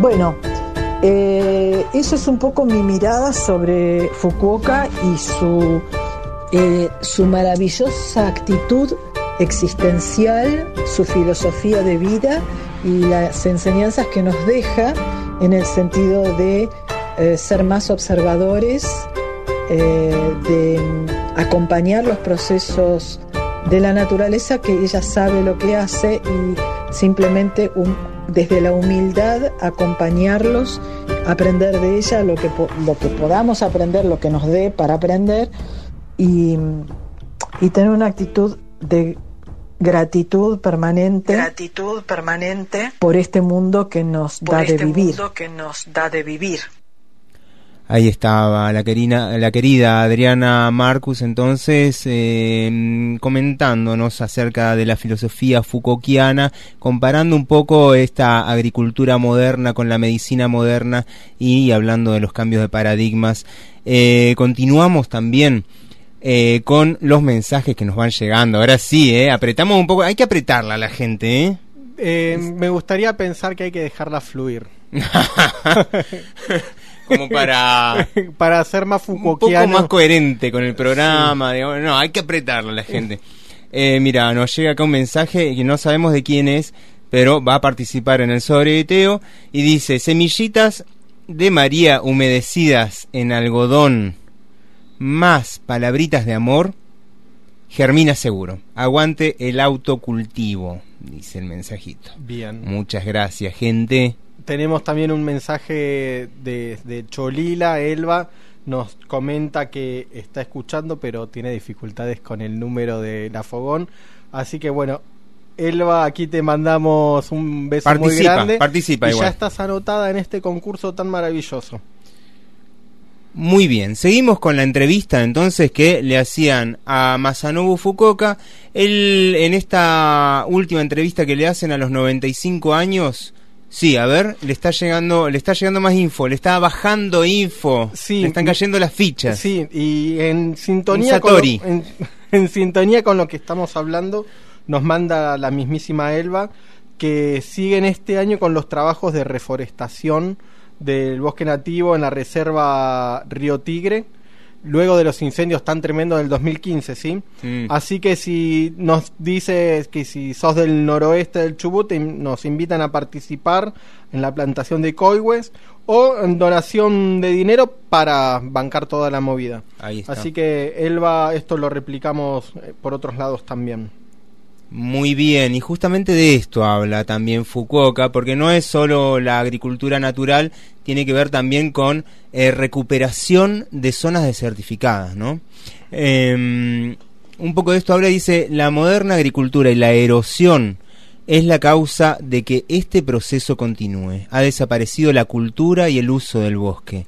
El hambre del mundo, la violencia social y ética y étnica ocurren porque se ha acelerado la destrucción de la naturaleza. Si se pierde un 3% más de la naturaleza, el mundo se destruirá. La civilización y la cultura van en declive y terminaremos en este desierto de piedra y tierra. Este sitio debió ser un bosque con árboles de 100 metros. Ahora solo nos queda el agua contenida en las piedras y esta es nuestra última oportunidad. Y le preguntamos a Fukuoka cuánto tiempo le queda al ser humano si este no reacciona. En Japón la TV, dice Fukuoka, ha recurrido a científicos de todo el mundo para discutir el tema y lo que han dicho es que quedan 10 años de vida. Yo le doy unos 25 o 30 años de vida. La cosa, las cosas han llegado a un límite. En todas las cuestiones sobre la naturaleza estamos en un punto crítico. Yo pienso que si perdemos un 3% de vegetación, la humanidad estará en peligro. Si perdemos ese 3%, perderemos la alegría de la vida. ¿Y por qué perderemos la alegría de la vida? En Japón, cuando florece el cerezo, la gente va al campo alegre a ver la flor del cerezo, se sienta bajo los árboles y hacen fiesta. Son felices, bebiendo sake y mirando las flores. Cuando florecen las plantas, producen una oxigenación y esto produce aire puro. Si hay mucho aire puro, nos ponemos contentos y bebemos sake. Si perdemos el 3% de la naturaleza, es igual a perder aire puro y perderemos el sentimiento de bailar y beber sake y la gente se enfriará. yo creo que la mejor manera de recuperar la alegría es tirar bolitas de arcilla. Tenemos que sembrar bolitas de arcilla con rapidez porque no hay tiempo. Depende de ustedes, para que esto sea un punto de partida para la reforestación de todo el planeta. Esa es la última entrevista que le hacen en el año 2008. Eh, mm, unas semanas después eh, se nos fue eh, Masanobu. Eh, pero quedó gente tirando bolitas de arcilla por todos lados. De hecho, aquí, en la Radio Fogón, antes de que existiera la Radio Fogón, recordamos, siempre lo contamos, que esto se prendió fuego todo en un gran incendio que comenzó en Pueblo y terminó por acá abajo. Y bueno, vinieron también eh, grupitos de niñes, de estudiantes de la escuela, eh, creo que de las 734 eran, y vinieron a tirar bolitas de arcilla por todos lados acá y, y el bosque rebrotó. Incluso rebrotaron cosas muy locas, porque empezaron a ver eh, zanahorias silvestres, por ejemplo, por acá. Así que bueno, gente que metía bolitas de arcilla con diferentes este, semillitas y todo brotó. La mayor parte, por, por supuesto, este bosque nativo, ¿no? Y de esto nos habla también Gaby Cobas, ¿no? Eh, que es parte de un grupo de eh, reforestación también y de arte, reforestación arte, eh, en Epuyén. Vamos a escucharlo. Hola, buenas tardes. Muchas gracias por, la invitación a participar en este programa en homenaje al, maestro Fukuoka. Mm, bueno, me voy a presentar, yo me llamo Gaby Cova, eh, también me conocen como Gaby Semilla y soy de acá de la localidad de Puyén. Y estoy hablando en representación de un colectivo del cual formo parte, que es un colectivo artístico de arte y reforestación que se llama Reverdecer.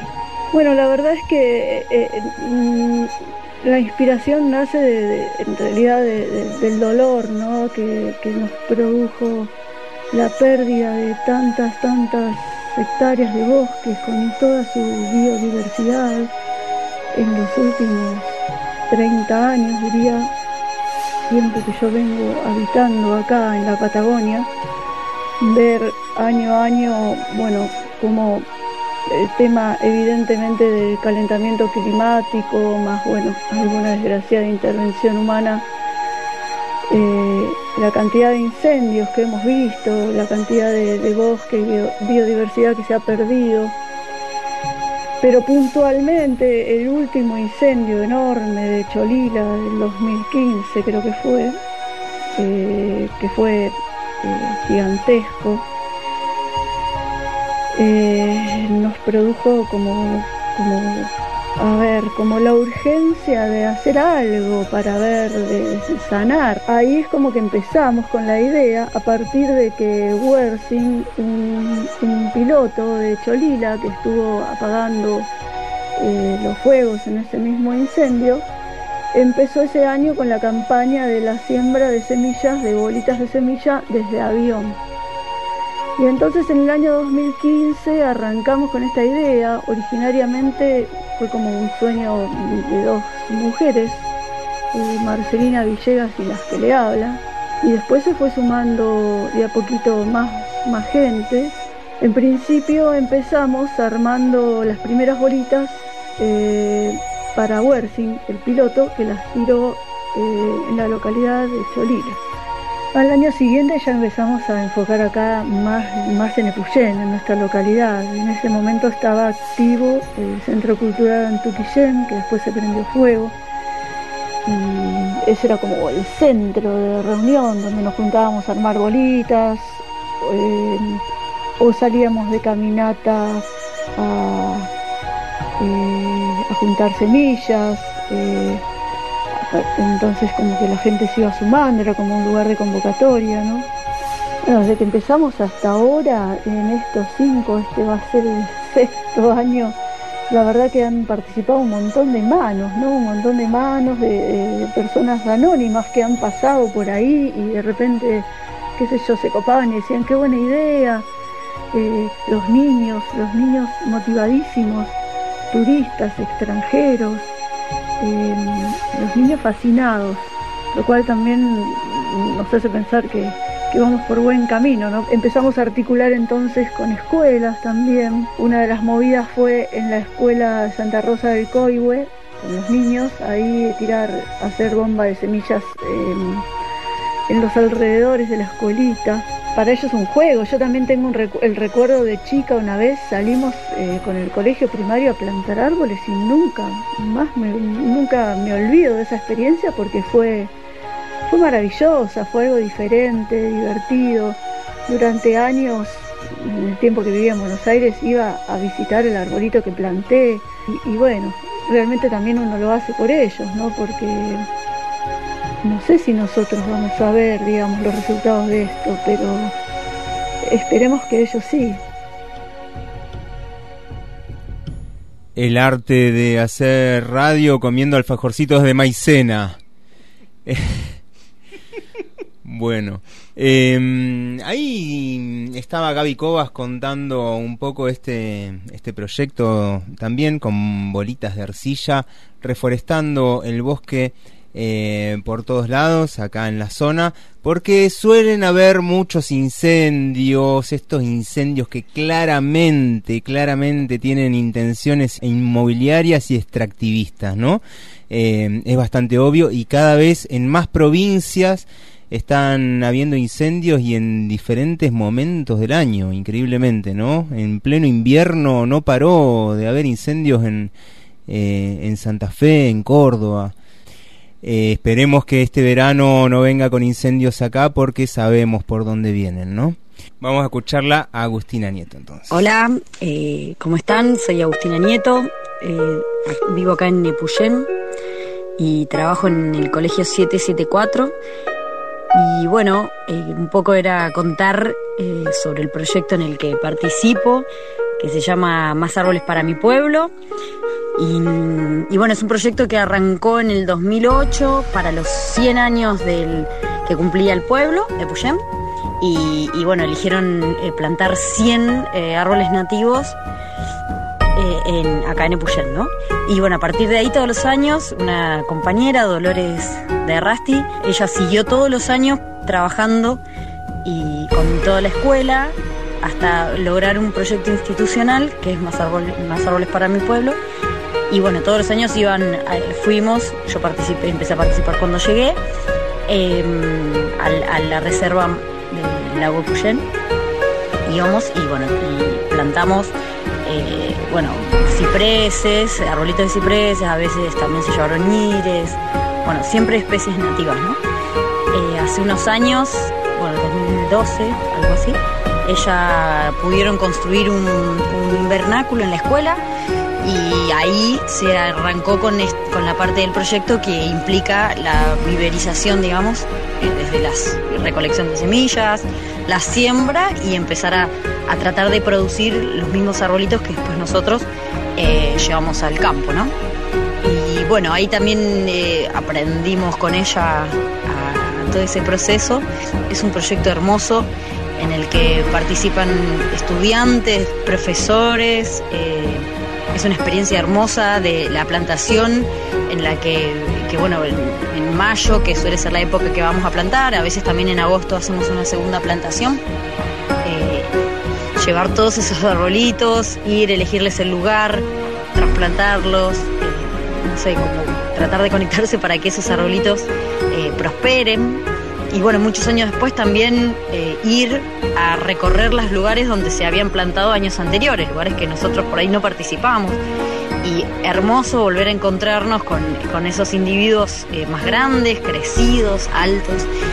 Así que bueno, la verdad es orgullosa y feliz de poder participar y darle continuidad a un proyecto que comenzó eh, la compañera Dolores de Rasti. Y. Mm, también, bueno, este, este año, con toda esta situación de la pandemia, eh, bueno, eh, claramente no, era posible ir con, estudiantes, así que hace, unas, hace un mes, algo así, fuimos con un grupo de profes y llevamos todos los arbolitos que, que estaban en condiciones de ir al campo, propios de nuestro vivero, que fueron alrededor de 300 arbolitos y, plantamos, así que le pudimos dar continuidad al proyecto más allá de esta situación, así que también eso nos pone muy felices, como cerrar todo el ciclo, ¿no? Eh, desde la recolección de semillas, generar los plantines y llevarlos al campo. Así que bueno, ese es un poco un resumen muy rápido de lo que es más árboles para mi pueblo. Ahí estaba Agustina y ya nos tenemos que ir, Bernardo. Qué rápido que se pasa, ¿eh? así como se pasan las semanas, los días, los meses. Y nos vamos, pero no sin antes hacer el sobreteo de esta caja, de esta bolsa que nos mandó eh, desde el pasado. Desde el año 2008 está preparada esta bolsa con semillas eh, aclimatadas al suelo eh, japonés pero que debe ser exactamente el clima igual que acá. Sí, y si no es igual, igual, igual, de todas maneras va a germinar porque están hechas con mucho amor. estas A ver, a ver quién Bien. sa quién Sorteo. gana. A ver, ahí está No. entrando, ahí está entrando el el fiscal oro. No. No. Ah, no, no. Bueno, bueno. Bien. Tenía un asado. Sí, Eh, sí quería. Bien. Eh, tenemos aquí el sorteo que nos dice exactamente que la ganadora es Flora. Flora se ha ganado entonces esta caja con semillas, así que se va a tener que poner a cultivar como loca, ¿eh? Sí, no sin tanto trabajo porque Ahí está. justamente es más, la invitamos a Flora a que esta caja de semillas, especialmente esta caja de semillas, la lleve adelante con el método Fukuoka. Y al momento está. de recolectarlas nos invite a comer unos choclos, unas habas. Ahí está. ¿Sí? Sí, está muy bueno. a mí ¿eh? me encantó la idea. Sí, ¿eh? sí, sí, me encantó, eh, sobre todo la de comer. Em, pero ahí está. Sí, gracias, dice Flora, nos acaba de mandar un mensaje. Em, y eh, tenemos arcilla, ¿eh? Tenemos arcilla ahí en casa, tengo una, una gran montaña de arcilla. eh, así que Y mucha contemplación también tenemos. Ahí está. Así que eso es importante para lo que se viene. Nos vamos, se nos va, se nos va Fukuoka, Masanobu. Eh, decíamos, re- recién leíamos una mm, entrevista que le hacían en el año 2008 y él se fue ese mismo año, el 16 de agosto de 2008, se fue en paz en la misma aldea rural donde había nacido y donde habían nacido y muerto sus padres, sus abuelos y, tanta gente desde hacía 1400 años. Y nos decía eh, en un libro que se llama La revolución de un rastrojo, nos decía lo siguiente. La gente cree que la vida es gozo y la muerte es tristeza. Pero la semilla de arroz que yace en la tierra y emite sus tallos en primavera, con sus hojas y tallos marchitándose en otoño, todavía guarda en su interior todo el gozo de la vida. Los seres humanos suelen ver la vida y la muerte bajo una perspectiva más bien corta. ¿Qué significado puede tener para esta hierba el nacimiento en primavera y la muerte en otoño? El gozo de la vida no parte con la muerte. La muerte no es más que un tránsito momentáneo, dado que este arroz posee todo el gozo de la vida. ¿No dirías que conoce, que desconoce la tristeza de la muerte? Así nos despedimos de la vida de este hombre, pequeño campesino, que tuvo como laburo el invitar a la humanidad a poner manos a la tierra, eh, a no llevarse el mundo por delante y a mirar a los seres de la tierra desde un lugar amoroso, de igual a igual, sin ojos de conquista, como decíamos. Eh, y eso quizás es lo más importante, sin ojos de conquista. Así que eh, le dedicamos este programa y eh, nos vamos con un tema, nos vamos a ir con un tema de Atahualpa Yupanqui, que es lo, de lo más japonés que he visto Atahualpa Yupanqui en su poesía, ¿no? En su forma de, en las imágenes que genera, que por momentos parecen haikus. Eh, y recordemos que en 1989 Atahualpa Yupanqui fue a Japón. Y los japoneses, las japonesas, eh, la flasharon. La flasharon con Atahualpa y se hicieron muy fanátiques de Atahualpa. Eh, tal es así que hay muchos eh, gente que hace covers de... suena extraño, suena... suena extraño, pero ahora vamos a escuchar, por ejemplo, a Shiro Otake haciendo los ejes de mi carreta. Y esta poesía, realmente hay que escuchar la letra, parece escrita realmente por Masanobu Fukuoka. Porque dice, los ejes de mi carreta nunca los voy a engrasar. Me dicen que engrase los ejes. Eh, ¿Para qué? Dice, ¿no? Esa es la, la gran pregunta de Masanobu, es esa, ¿para qué? ¿Para qué? Si a mí me gusta que suenen, deja. Eh, me dicen abandonar. En realidad la eh, letra era... Mm, eh, por no usar agrotóxicos me dicen el atrasado. Pero bueno, después la, la cambiaron. Eh, nos vamos, Bernard. Nos vamos. Eh, acompañaron a Fukuoka en esta siembra. Músicas tradicionales del Japón. Campesines de Okinawa. Javi Ishikawa. El Tao Tequín. Adriana Marcus. Gaby Kova. Agustina Nieto y nuestro querido Atahualpa Yupanqui. Y como decíamos, este japonés eh, Shiro Otake y no me quiero olvidar tampoco de el Gerard que hizo un personaje para este programa. No le vamos a decir cuál es. bueno, nos vemos el domingo que viene. Nos vemos, nos escuchamos. Que la pasen lindo. Chao.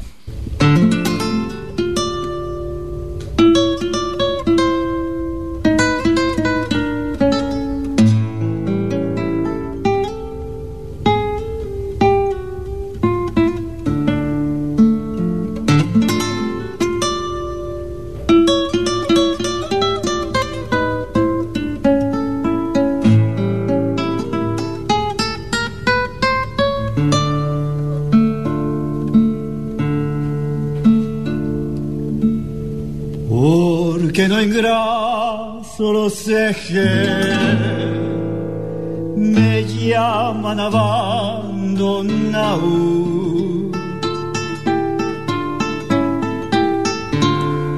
Porque no engraso los ejes, me llaman abandonado. Si a mí me gusta que suene, pa' que quiero engrasado. Si a mí me gusta que suene, pa' que quiero engrasar.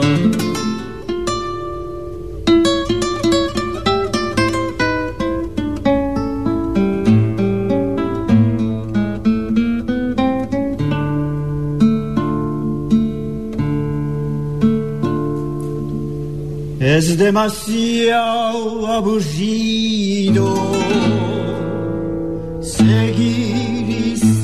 la huella.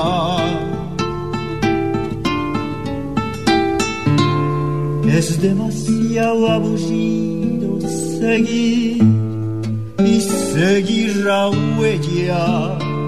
Demasiado largo el camino sin nada que me entretenga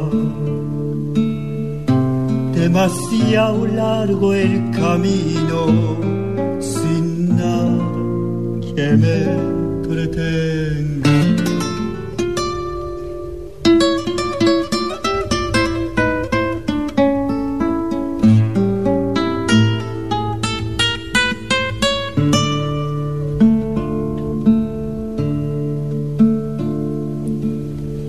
No necesito silencio.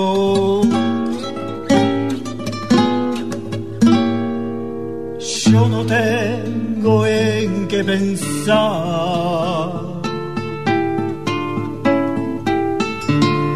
No necesito silencio.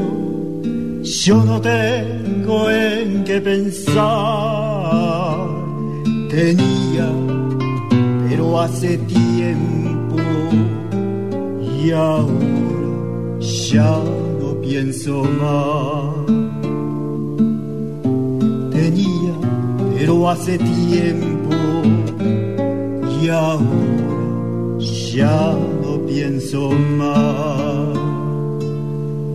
Los ejes de mi carreta nunca los voy engrasar.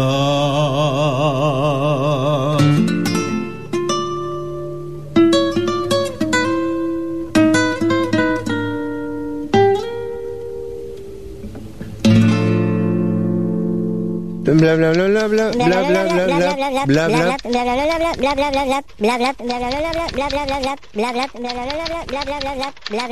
y cerramos comillas. Así cerramos comillas hasta el próximo domingo.